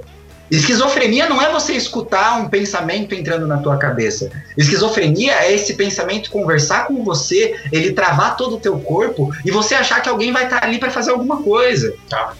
A esquizofrenia é uma per- é- você perde o controle. É uma perseguição, né? Gente, quando a gente fala de esquizofrenia, nós estamos falando de quebra de percepção da realidade. Esquizo vem do latim dividir, tirar de. A esquizofrenia, você, você não consegue ter uma relação direta com a realidade. Se eu tô lá incorporado com o meu preto velho, tô atendendo a galera, chega um cara com uma arma dentro do terreiro, eu vou desincorporar e cair pro chão, não dá, vou rolar, vou pro lado, vou fazer alguma coisa. O preto velho não vai estar lá ali comigo e eu vou estar assim, nossa, eu vou parar com a minha energia. Não tem nada disso. A esquizofrenia, ela é carregada de delírio. O que, que é o delírio? O delírio é a obsessão de pensamentos. Pensamentos que invadem a, a cognição da pessoa e eles se repetem intensamente. Então, não é um simplesmente você vai morrer. É um você vai morrer, eu vou te matar, você vai morrer, eu vou te matar, você vai morrer, eu vou te matar. É uma coisa que não para. Uma coisa né? que não cessa. para. Até o momento que vai te dando é, traços de mudança do teu corpo mesmo. É, E a alucinação? Eu conheci um caso de uma paciente que foi atendida por um dos meus amigos estagiários. Que o que era a alucinação dela? Para vocês terem um recorte do que é uma alucinação. Ela sentia vermes entrando e saindo do próprio corpo dela. Vixe. E ela não só tinha a visão, ela sentia a sensação de. Aham. Aquilo só diminuía quando ela tomava uma bateria de medicamentos que faziam com que o cérebro dela se organizasse para ela parar de ter aquilo. Então a alucinação, ela não é só uma coisa, ah, eu vi um duende. Ah, eu acho que eu vi um Eu vi um eu gato. estou alucinando. aham. Não, se você tá alucinando, você perdeu, perdeu a casinha. Você tá vendo uma coisa que aquilo ali tá te tomando de tal forma. Se algum de vocês já teve a oportunidade de estar perto de alguém com traços de esquizofrenia, não é fácil. É muito pesado, é muito forte. Então, assim, vamos parar de relacionar mediunidade com esquizofrenia por causa disso. Mediunidade, se a gente parte de uma premissa espírita, todos nós somos médiums Aham. Né? É, o, o esquizofrênico é médium? Não importa. Por que, que não importa? Porque se ele está médium, pelo nível de, de vivência que o cara tem, ele só vai ver a merda da merda, cara. Ele não vai estar, ele não vai estar em condições de ver. De, de auxiliar E alguém. mesmo que ele veja um guia, que ele veja alguma coisa, ele não vai dar espaço para isso. Aham. Então, assim, é, a esquizofrenia é uma mediunidade? Não. Não existe evidência científica de relação entre transtornos mentais e mediunidade. O que a gente tem é pesquisas que mostram ah, o comportamento, as ondas cerebrais dessa região aqui do sistema nervoso fica parecido quando o cara tá psicografando e quando tá tendo um surto. Mas pega o Chico Xavier psicografando e pega um esquizofrênico em surto. São, é totalmente diferente. Sim. Então, assim, é, a gente tem que parar de tentar relacionar a mediunidade com a esquizofrenia, porque o, o médium, ele não sofre. Mediunidade não traz sofrimento. Ela pode trazer, ah, tô me sentindo pesado hoje, ok. Beleza. Mas se você não fosse médio e não fosse um terreiro, um dia você ia sentir Esse assim dia também. também. Porque E assim, o Emerson ah, tô mais- recebe as, as os e-mails que eu recebo no perdido. Por isso que você acha que médium não sofre. É que, é que você é um médium com uma representatividade, cara, é diferente. Mas. Aí vem aquelas, aquelas coisas do tipo, ah, eu vou receber uma demanda, eu posso ficar esquizofrênico. Não! Não vai ter demanda, o cara pode matar três bodes, assim, não, ele não vai te fazer ficar esquizofrênico, Aham. porque a esquizofrenia, ela depende de algum conjunto de fatores. E é uma coisa Existe que- uma tendência genética, Ah, é isso que eu ia falar. existe uma problemática de, de, de anatomia cerebral, E começa de criança, começa né? desde criança, Pode, pode falar. Emerson, mas a pessoa pode ficar meio pinel, não vai ficar esquizofrênica, mas ela pode ficar bem perturbadinha, não pode não? Sim, sim, sim, pode. Ela pode por conta de quê, Douglas? É, a gente esquece que tudo aquilo que é do âmbito da espiritualidade, né? Agora falando um pouco mais de estudo sobre espiritualismo, tudo aquilo que a gente vai falar de espiritualidade é sempre indireto. Como assim? Eu firmei ali pro meu preto velho e eu tô pedindo amparo e ajuda em alguma coisa. Ele não vai materializar na minha frente, pegar na minha mão, falar o que eu tenho que fazer, ou aparecer lá na minha avó que tá doente, dar um passe nela e você, puta, resolveu. Não! Vai vir intuição na sua cabeça, uma determinada situação que estava travada vai acontecer, a pessoa vai ter um pequeno avanço, um pequeno auxílio, um tratamento que ela já está fazendo. Quando se trata dessas questões, ah, por exemplo, uma demanda que pode afetar a sanidade da pessoa, o equilíbrio psicológico, psi- psicológico dela, isso vai trabalhar num conjunto de fatores. O cara não vai ficar desequilibrado da noite para o dia. O que vai acontecer é, ele pode começar a ter uns sonhos estranhos, ele pode começar a ter pessoas que o incomodam muito chegando mais perto, ele vai situações que ele já tem dificuldade de lidar vão começar a aparecer com mais intensidade, até uma hora que a pessoa fica mais perturbada mesmo. E é isso que eu quero deixar bem explícito aqui, Douglas. Você pode ser o cara mais santo, o cara mais médium, o cara mais foda do universo. Você tem a tendência de estar tão merda quanto a pessoa mais merda que você já conheceu. Todos nós estamos passíveis a isso. É uma coisa que eu digo. Porque, qual que é um dos motivos de nós sermos gratos? Nós devemos ser gratos porque nós não passamos por algumas situações que poderiam acabar com a nossa vida. É. Eu poderia ter assistido um, sei lá, uma chacina na minha família e hoje eu não teria condição de conversar com vocês. Já alguém aqui já leu, eu não sei se vocês são fãs de quadrinhos, né, todos aqui. Mas alguém aqui já leu A Piada Mortal do Sim. Batman? Já. Já. É aquela ideia. O que o Coringa fala, por mais que o Batman. O, o Gordon, ele, não, ele não, não chega a psicotizar, como nós falamos, Uhum. né? Mas ele chega bem perto disso. Aham. E aquilo que ele fala pro Batman, que o que nos separa é somente um dia ruim, isso é muito verdade. Isso é muito verdade. Então, assim, ser humanos em geral, nós somos muito protegidos nesse sentido, né? Porque nós somos frágeis. O nosso corpo, é- se o nosso corpo é frágil, a nossa mente, os nossos afetos são mais frágeis ainda. Por isso que a gente precisa de uma coisa que as pessoas geralmente ignoram e que muitas pessoas que estão no âmbito espiritualista acham que estão fazendo super foda, que é saúde mental. Aham. Da mesma forma que a gente tem que fazer saúde física, a gente precisa ter saúde mental. Uhum. Então, assim, a tua mediunidade está afetando a tua saúde mental? Procure ajuda. Uhum. Você é médium e você sente algumas coisas diferentes de uma pessoa que não é médium, mas você encontra outras pessoas que sentem essas coisas diferentes também? Ok, cara. Tá tudo bem. Tá vendo? Então, quer dizer, todas as perguntas de esquizofrenia pode pular. Não, não, tem uma que é importante fazer. Do Fala aí. próprio Cláudio mesmo, que é a. Podemos tratar uma doença como esquizofrenia no terreiro? Eu acho que essa aí a resposta é a mais importante de todas, cara. Sim, sim. Não. Exatamente. Assim, é, vamos lá. Ah, mas eu já peguei meu primo, eu levei meu primo no terreiro, ele tava triste, ele tomou um passe e ele saiu feliz. Ok, tudo bem, isso é seu primo. Seu primo tem uma estrutura mental razoável, Sim. ele estava com o humor baixo, ou talvez ele tenha tido uma semana de merda, ele tomou um passe, organizou as energias, aquilo ajudou o corpo dele a A restabelecer, restabelecer o o humor. que ele já era. Vamos voltar a uma coisa aqui, porque as pessoas, a gente tá muito na era da transcendência, não, não, isso transcende, isso não tem nada a ver. Tudo, e aqui eu vou colocar no âmbito da psicologia, não me arrisco a falar da mediunidade, porque a gente não tem tantos estudos nesse sentido, mas tudo passa pelo corpo. Se você tá carregado, a sensação do carrego, ela pode ser, ela pode ter um aspecto energético, mas tá refletindo no teu corpo também tem uma mudança hormonal, tem uma questão de humor, tem um- tudo aquilo. O nosso corpo é extremamente inteligente, ele Sim. reage a tudo. Quando você está meditando, você só se sente daquela forma porque o seu corpo começou a se organizar de um determinado modo e foi permitido que Sentir aquilo acontecesse. Uhum. Então, assim, é, a esquizofrenia ela não pode ser resolvida com, espiri com es- questões espirituais pelo fato de ela ser uma doença não só mental, como com afetos em múltiplos sentidos. A pessoa tem alteração em produção de neurotransmissor, a pessoa tem uma arquitetura cerebral diferente, a pessoa tem um corpo diferente do seu. né? O corpo do esquizofrênico tem uma alteração em relação às outras pessoas. Tá. Então, da mesma forma que você não vai chegar e fazer a pergunta, eu posso tratar o câncer no terreiro? você não vai chegar e falar, eu posso tratar a esquizofrenia no terreiro.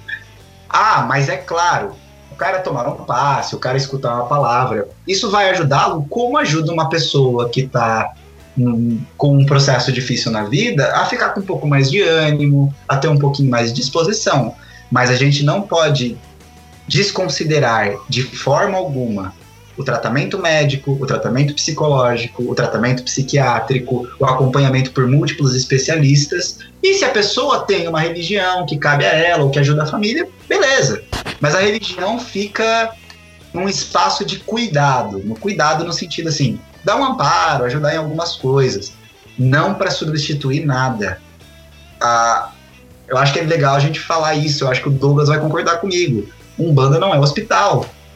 Não mesmo. Umbanda não é hospital. A gente pode ter. Ah, mas eu tomei um passe e eu fiquei super bem. Mas é aquilo que a gente volta a falar lá no começo. Você ficou super bem. Aham. O outro amiguinho pode tomar o mesmo passe e Isso, se sentir só um pouquinho melhor. E aí Então, a, gente, assim, a gente cai sempre naquela historinha. Cada coisa no seu lugar. Sempre. exatamente. Exatamente. O- Uma coisa, só um minutinho, Roy, uma coisa que eu ouço muito é, das entidades que trabalham comigo. Vai lá, o médico cuida da matéria, eu cuido do espírito. O restante, cada um no seu lugar. Tem que fazer terapia, tem que fazer terapia, tem que fazer exame, tem que fazer exame, porque a gente ouve uns absurdos no terreiro, né? Uns check-up, umas umas redução de estômago espiritual, umas coisas assim. Então, né? E E volta a ser aquela. E principalmente pros sacerdotes, né? Cara, se tem alguém lá que precisa de terapia e não ridicularize terapia, ela tem que ir pro terapeuta. Pai de santo não é terapeuta. Exatamente. É, ele tem o conhecimento ali do, do terreiro, mas ele não pode chegar que- querer cuidar da saúde mental do filho da casa. Inclusive, ele tem que ter o bom senso de. ah, Se o filho vier trazer esse problema para ele, ele fala: Olha, você já procurou um psicólogo? Sim. Pra Cara, é, conversar? as, as pessoas não percebem o nome que se dá pra isso, né? Pai, pai espiritual, pai, É. pai. Então as pessoas, ah, se você vai conversar com o seu pai material, você espera que ele te apoie, que ele te encaminhe caso você não tenha é, capacidade de encontrar a ajuda necessária. E por que que um pai espiritual, o pai de santo que o pessoal chama, tem que ser diferente? Não, o cara tem que ter a mesma função. Sim. Sim, exatamente. E, e, e eu acho que é exatamente isso, eu acho que é uma questão de, de responsabilidade, sabe, Douglas? E de cuidado também, porque quando você tem qualquer tipo de posição de liderança, as pessoas vão vir te procurar pedindo coisas que talvez não sejam da sua alçada. Sim. Mas é, é a tua função fazer o, o caminho para aquilo, né? Tipo, não, vai por aqui. É quando não é da sua alçada, você não sabe, você é, é, encaminha, né? Com certeza. É, e tomemos o cuidado com pessoas que não fazem Próxima aí, Luiz. Vamos lá, próxima pergunta do Carlos Moraes. Como identificar pessoas com paranoias num grupo de, em desenvolvimento mediúnico?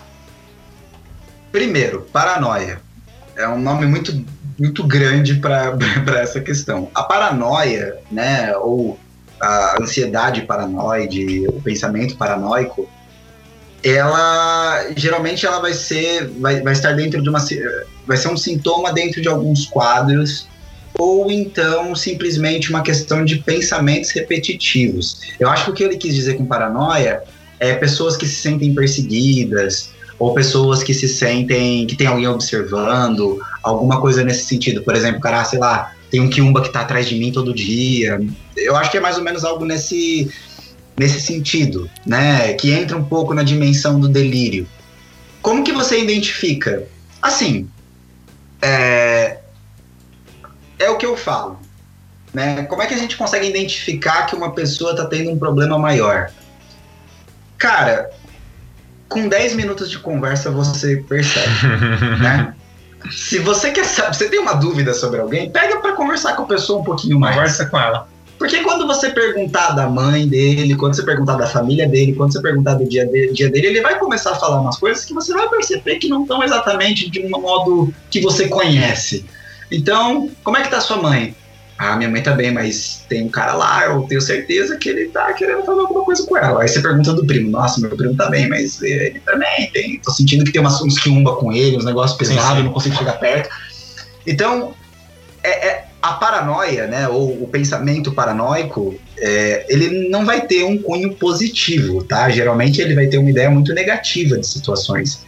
Destruição, morte, perseguição, é, limitação. Então, esses 10 minutinhos de conversa, se você tem uma preocupação com alguma pessoa, se você conversa com ela e você vê que existe uma fixação de algumas falas, que existe uma repetição de alguns discursos, que aquilo não fica limitado a uma situação ou duas. O cara vai falando de uma série de coisas sempre com a mesma preocupação. Ah, eu não posso sair de casa sem o meu, sem a minha guia, senão aparece um quiumbão. Senão aquele dia vai Exatamente. acontecer, eu não sair sem a guia. E... É, E você- o cara- mesmo. A pessoa coloca isso na cabeça, vai mesmo. Então, e assim, e às vezes você vai perceber, quando o cara já tem uma questão mais avançada nisso, vai ter algum, algumas questões corporais também, tá? É, o cara vai encostar muito numa própria parte do corpo, vai ficar meio que tremendo, olhando para o lado, para o outro, não conseguindo fixar o olhar na conversa, não consegue entrar em estado de relaxamento. Mas Tipo assim, o Tarso da novela. Nossa senhora! Lembra o Tarso da novela? tipo o Tarso da novela.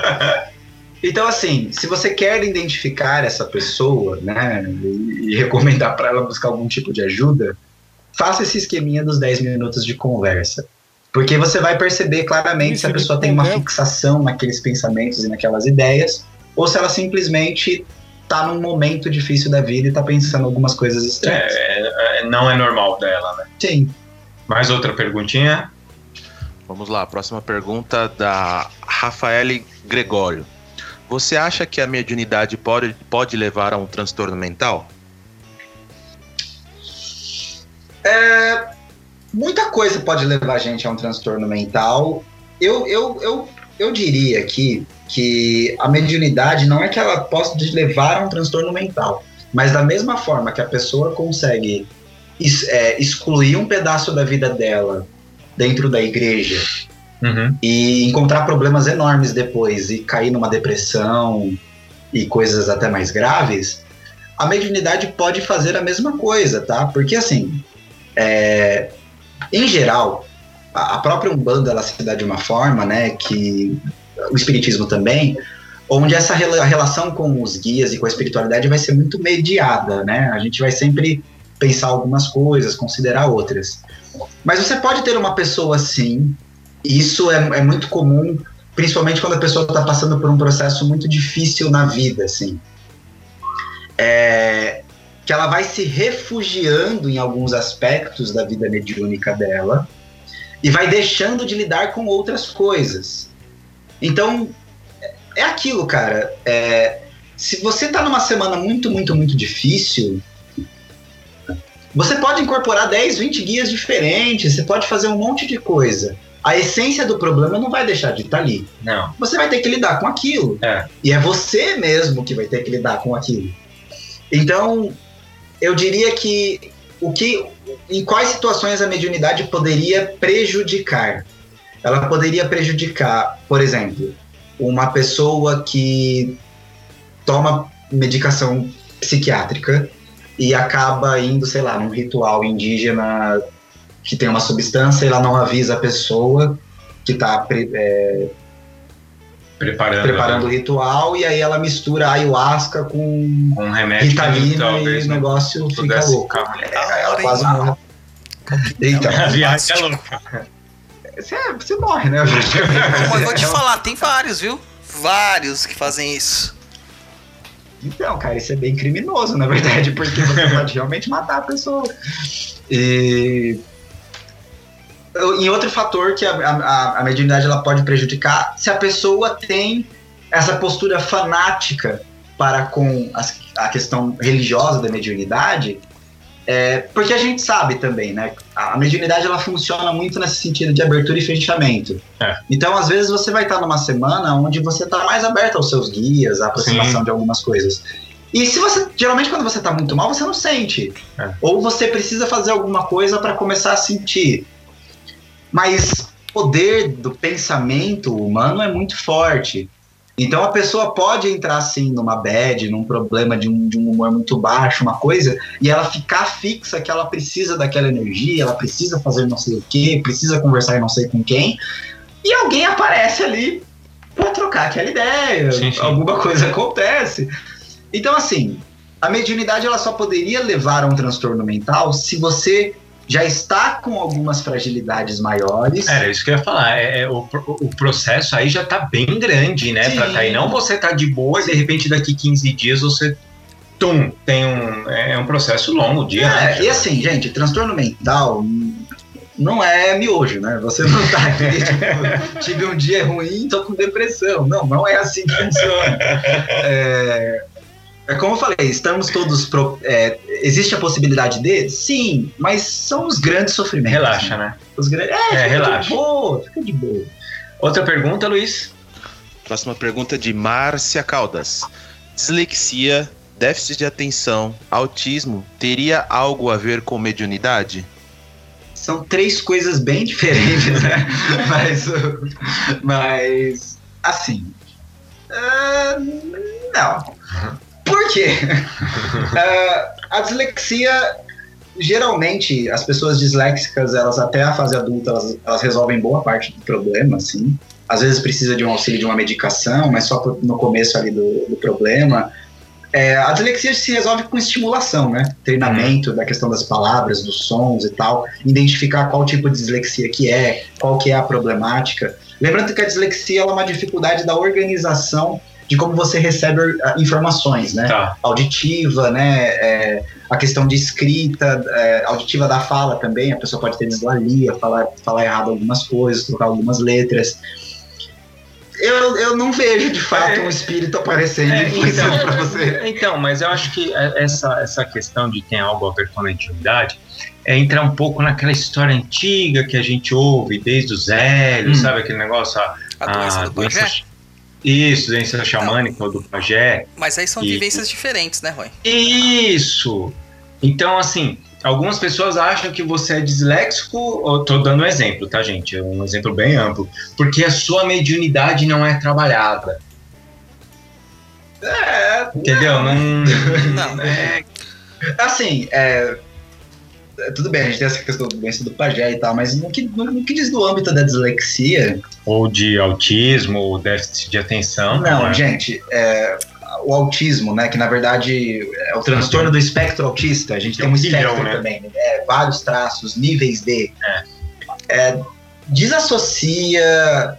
A gente já tem estudos hoje muito voltados ao o que acontece. A maior questão dos do, do, do autismo é, são as dificuldades de socialização, Assim, a capacidade de, de perceber o outro, a empatia.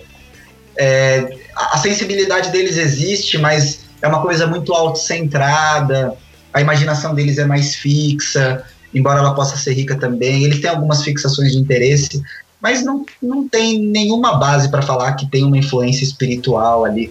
Porque sabe qual que é o risco dessas perguntas? É, de achar que um possível desenvolvimento mediúnico Sim, sim. vai eliminar, Vai eliminar, as coisas que compõem É. esses quadros. Quando na verdade não tem nenhuma referência direta disso. aham.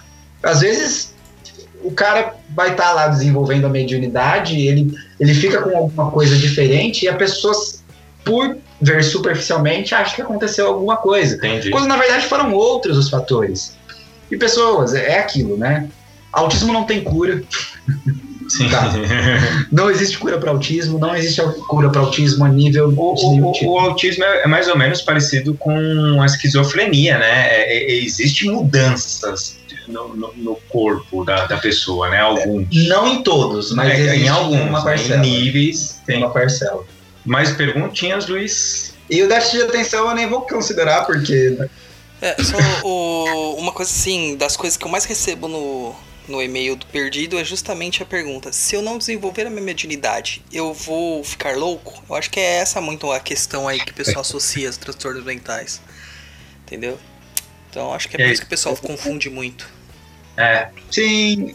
Cara, Mas, é, mas, mas ô, ô, Douglas, Hum. meu pai, meu pai, é, ele conta assim, ah, é, tinha um cara que tinha um terreiro perto da minha casa e ele trabalhou durante muitos anos e depois ele ficou louco.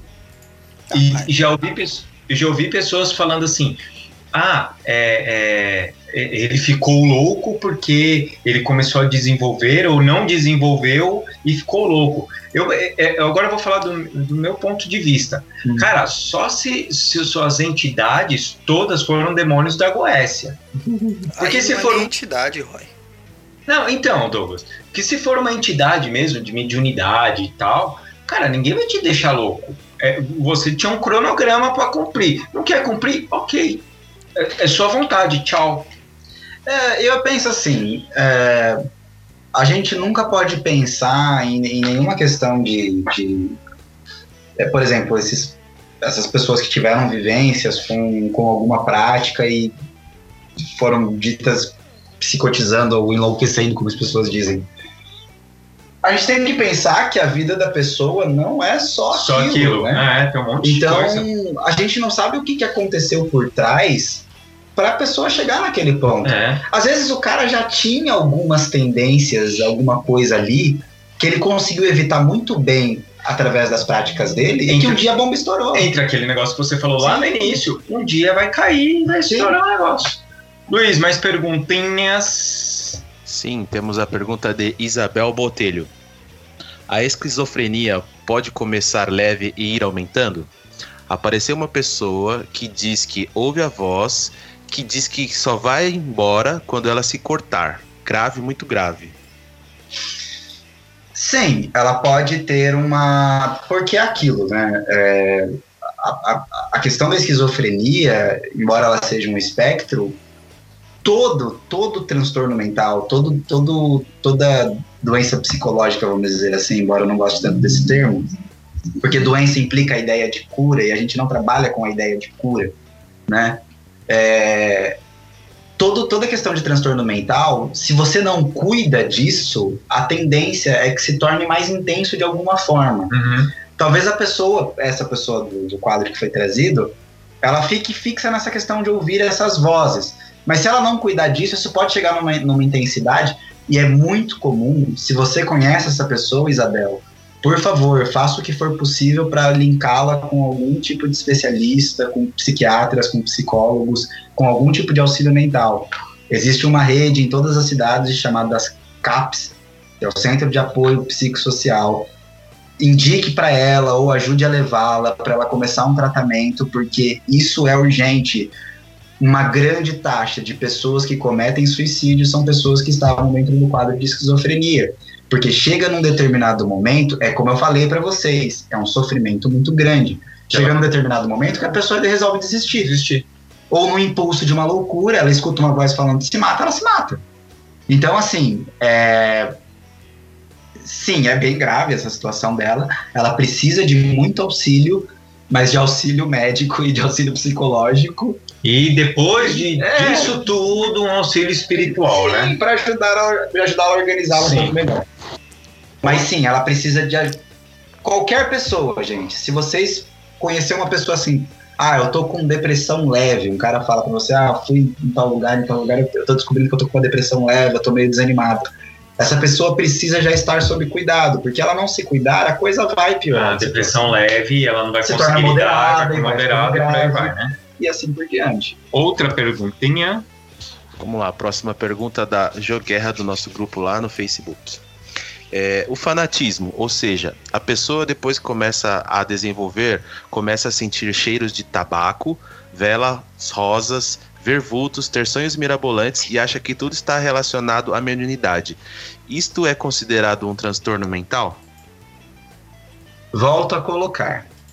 Você está conseguindo se relacionar com as pessoas, tomar café com o seu tio, ir no cinema e assistir. Passear com o cachorrinho. passear com o cachorrinho, ir ao cinema assistir, sei lá, último filme, Star, Star Wars, tá tudo bem.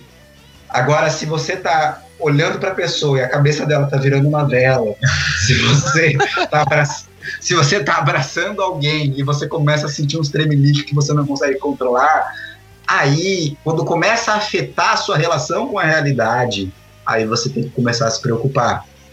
Porque sentir cheiros, ter sonhos, é, Você isso faz abre, né? muito parte, né? É, faz parte abre do o- processo. O cão. Às vezes é até uma forma dos próprios guias começarem a te mostrar que tem alguma coisa acontecendo. É. Agora, se isso está muito, muito, muito intenso, talvez você já tivesse alguma coisa antes de começar o desenvolvimento. É. Né? É legal procurar uma ajuda, né? É legal procurar uma ajuda. Outra perguntinha, Luiz. Vamos lá, pergunta da Ana Ferreira. Conheci o podcast há pouco tempo e desde então tenho aprendido bastante com vocês. Tenho muitas perguntas, mas por enquanto vou deixar apenas uma. Um abraço e parabéns pela, iniciativa. Medicamentos para controle de ansiedade e depressão influenciam na capacidade mediúnica de quem necessita deles? Se forem medicamentos muito fortes, eles podem afetar, na verdade, o seu próprio corpo, né? É, a questão, a energia que você tem disponível. Tem muitos medicamentos psiquiátricos que eles acabam deixando a gente mais embotado afetivamente por algum tempo. É, assim, o ideal da questão dos medicamentos psiquiátricos, embora eu não seja psiquiatra, a gente tem um É, tem um conhecimento, isso, né? É que eles tenham o mínimo de efeitos colaterais possíveis. Só que eles, em geral, os medicamentos mais fracos são tarja vermelha, né? Em geral, eles são tarja preta, eles são muito fortes, eles mexem totalmente com o sistema nervoso central.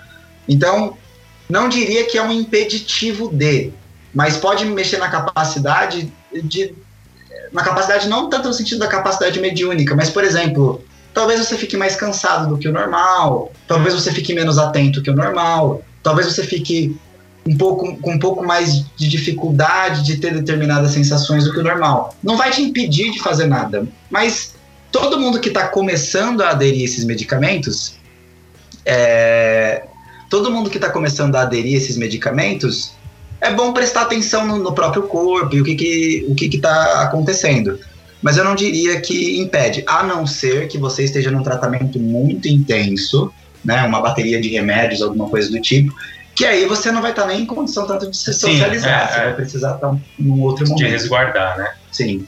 E os guias respeitam profundamente isso, né? Vamos É, sim. deixar isso bem explícito.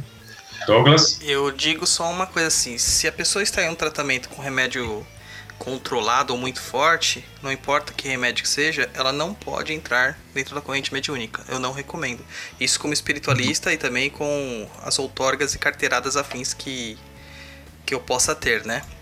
É, eu não Sim. recomendo, porque a pessoa realmente ela, ela não tá na, na. A princípio, quando você começa a tomar, realmente você tem uma sensibilidade diferenciada.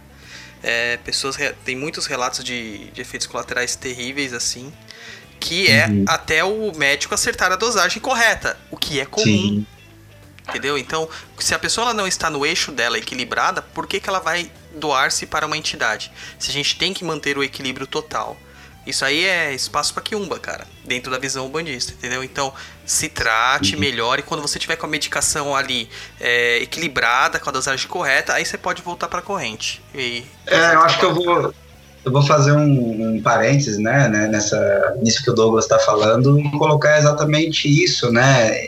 É, eu acho que quando. Porque trabalhar com a mediunidade, principalmente na Umbanda, é lidar com outras pessoas, né? É. Então, por mais que você esteja com o amparo dos guias, incorporado ou não, você precisa estar dentro dos teus da tua clareza, né? Da, Uhum. Você precisa estar num processo de autocontrole, num processo de, de firmeza mesmo, Uhum. para poder estar em relação com outra pessoa, principalmente na posição que as pessoas assumem dentro de correntes mediúnicas, por exemplo. Sim. Então, assim, médiums, cuidem da saúde mental. É bom. Busquem a saúde mental de vocês, porque é importante, né? Principalmente médium consciente, que acaba escutando algumas coisas também. Embora os guias filtrem muito, a gente está ali, né? A gente É. está recebendo algumas coisas, falando outras coisas. É importante. Isso. Agora a última perguntinha aí, Luiz. Vamos lá, a última pergunta é de Silverhouse. É, o uso de drogas pode despertar uma mediunidade ou uma doença mental? Ah, pode aflorar. Assim, de que drogas estamos falando, né? Se a gente está falando de algo profundamente destrutivo, neurologicamente dizendo, a pessoa vai ter alguns algumas consequências, algumas sequelas, né? Aham. Se vocês pegam ex-usuários de crack, por exemplo, eles vão ter uma fala mais acelerada, um pensamento mais desorganizado. Não dá pra dizer que isso é um transtorno mental, mas o que, que aconteceu? O cérebro dos, dos caras tá ferrado, ele tá Sim. ele tem um, Muita química, uma marca né? ali que não sai mais. É. Fritou. Então, é, fritou, exatamente. Não dá pra dizer que é uma doença mental, embora, é claro, a pessoa é, acabe mudando um pouco a forma de se relacionar com as pessoas e com o próprio mundo. Agora, despertar a mediunidade, eu penso assim, né? é, quando a gente está falando de, quando estamos falando de mediunidade, a gente está falando de percepção. Uhum. Estamos falando de percepção de coisas.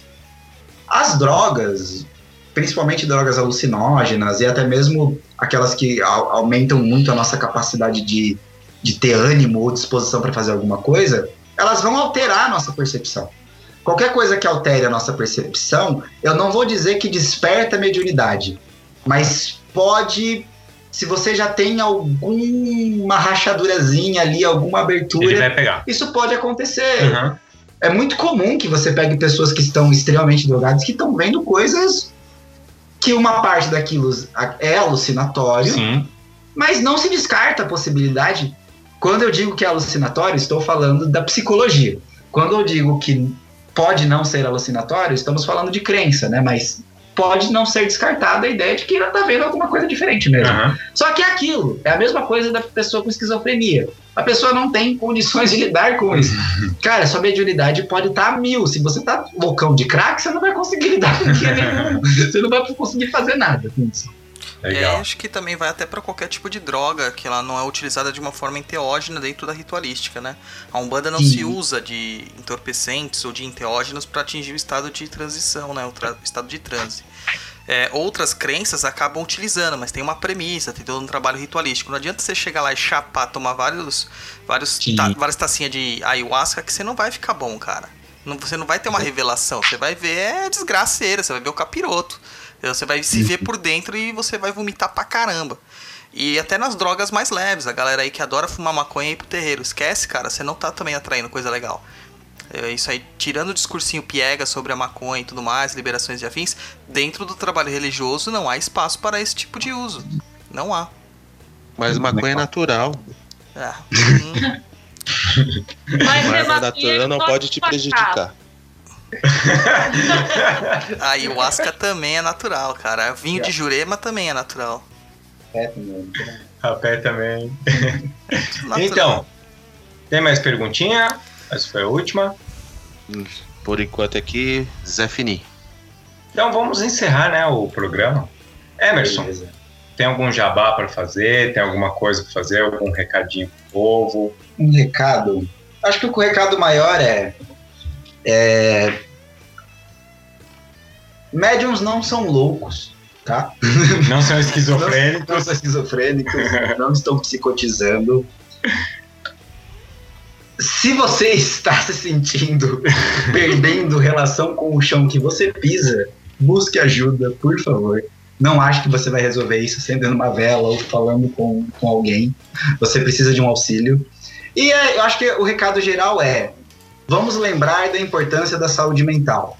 Seja você um fanático religioso, seja você um cético em absoluto, seja você uma pessoa que já tá perdendo a casinha, seja você uma pessoa que tá normal, ou dentro do normal, já que normal não existe, é, cuide da sua saúde mental.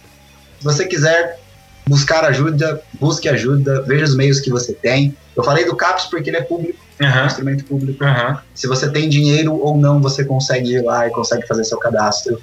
É claro que a gente tem alguns problemas políticos envolvidos, mas eles em geral estão disponíveis para o nosso acesso. E é sempre importante, independente da sua religião, da sua crença, da sua prática, você precisa estar em uma boa relação consigo mesmo. Se você não estiver em uma boa relação consigo mesmo, ou você está se enganando, ou você está sofrendo desnecessariamente. Então, é isso aí, gente. Fica por aqui. Legal. Então, Douglas, pode começar então as suas despedidas. Ah, só falar pra galera, se vocês quiserem ficar doidão, vão pra São Tomé, ouçam Ventania, tomem chazinho de cogumelo. Agora, se você quiser trabalhar direito, aí você procura uma casa séria, cara. Não adianta achar que isso vai ter dentro do terreiro, não, que não funciona. Ô Douglas, acorda cedo, vai trabalhar, volta do trabalho, toma seu banho de ervas e vai pro terreiro. É, preferencialmente acorde cedo e vai trabalhar não no terreiro, né? Vai trabalhar mesmo, seu vagabundo. Fica a dica. Fica a dica. Luciana, despedida sua, Luciana. Primeiro, vamos agradecer ao Emerson, né? Obrigada pela participação, Emerson. Feliz Natal, feliz Ano Novo pra galera. Obrigado pela audiência. E o ano que vem tem mais. Luiz, É isso aí. Primeiro, agradecer aí também o Emerson pela presença aqui no, no nosso podcast ao vivo. É, agradecer também nossos ouvintes que estão aqui em toda a edição com a gente, mandando pergunta, participando. Uma pena que esse aqui é o último episódio do ano. E logo, logo disponibilizaremos já a agenda de 2018. Então fique ligado aí em nossas redes sociais, Facebook, é, YouTube e tudo mais, para não perder nenhum episódio do ano que vem, que como eu disse no começo, vai estar pegando fogo. E despedida. desejar, Oh, desculpa, desculpa, Luiz, eu te interrompi. Desculpa. e desejar a todos aí um feliz Natal, cheio de saúde, prosperidade, um ano novo de muita paz, muita luz e alegria para todos nós. Aí. Emerson, tchauzinho pra galera. Muito obrigado a todos vocês, foi um prazer estar aqui, né? A gente conseguiu conversar um pouquinho. É muito bom falar sobre esses assuntos, porque eu acho que cada pequeno tabu ou preconceito que a gente vai quebrando, a gente vai expandindo as possibilidades da galera. Então, muito, muito, muito obrigado a todos, tanto os ouvintes quanto vocês aqui que estão participando comigo. E desejo um ótimo fim de 2017, um feliz Natal, um feliz Ano Novo e um 2018 foda para um caralho. Eu, eu vou fazer aqui as minhas considerações, agradecer ao Emerson, agradecer Luiz, Luciana, Douglas, por esse ano a gente ter começado a fazer esse, esse projeto aí, tá dando certo, tá legal pra caramba, batendo papo. E quero agradecer vocês, os ouvintes que estão sempre aí ouvindo a gente, tanto no ao vivo quanto no, no já gravado no, no site. E que vocês tenham um Feliz Natal, um Feliz Ano Novo. Vocês sabem, hein? Vocês beber demais, vão virar tudo pilha de quiumba. E Exu tá de olho em tudo vocês, viu, seus porra? Então, vamos lá, não vai tentar se afogar na praia agora, né? Não vamos fazer merda. E é isso Vai aí, e não vai sujar o sujar mar. o mar, pelo amor de Deus. Quem sujar o mar, espero que, que, que sei lá, o demônio da Goécia te elimine da terra, sem fins. Tchau, galera. de garrafa, tchau. tchau, tchau. Falou, tchau, tchau.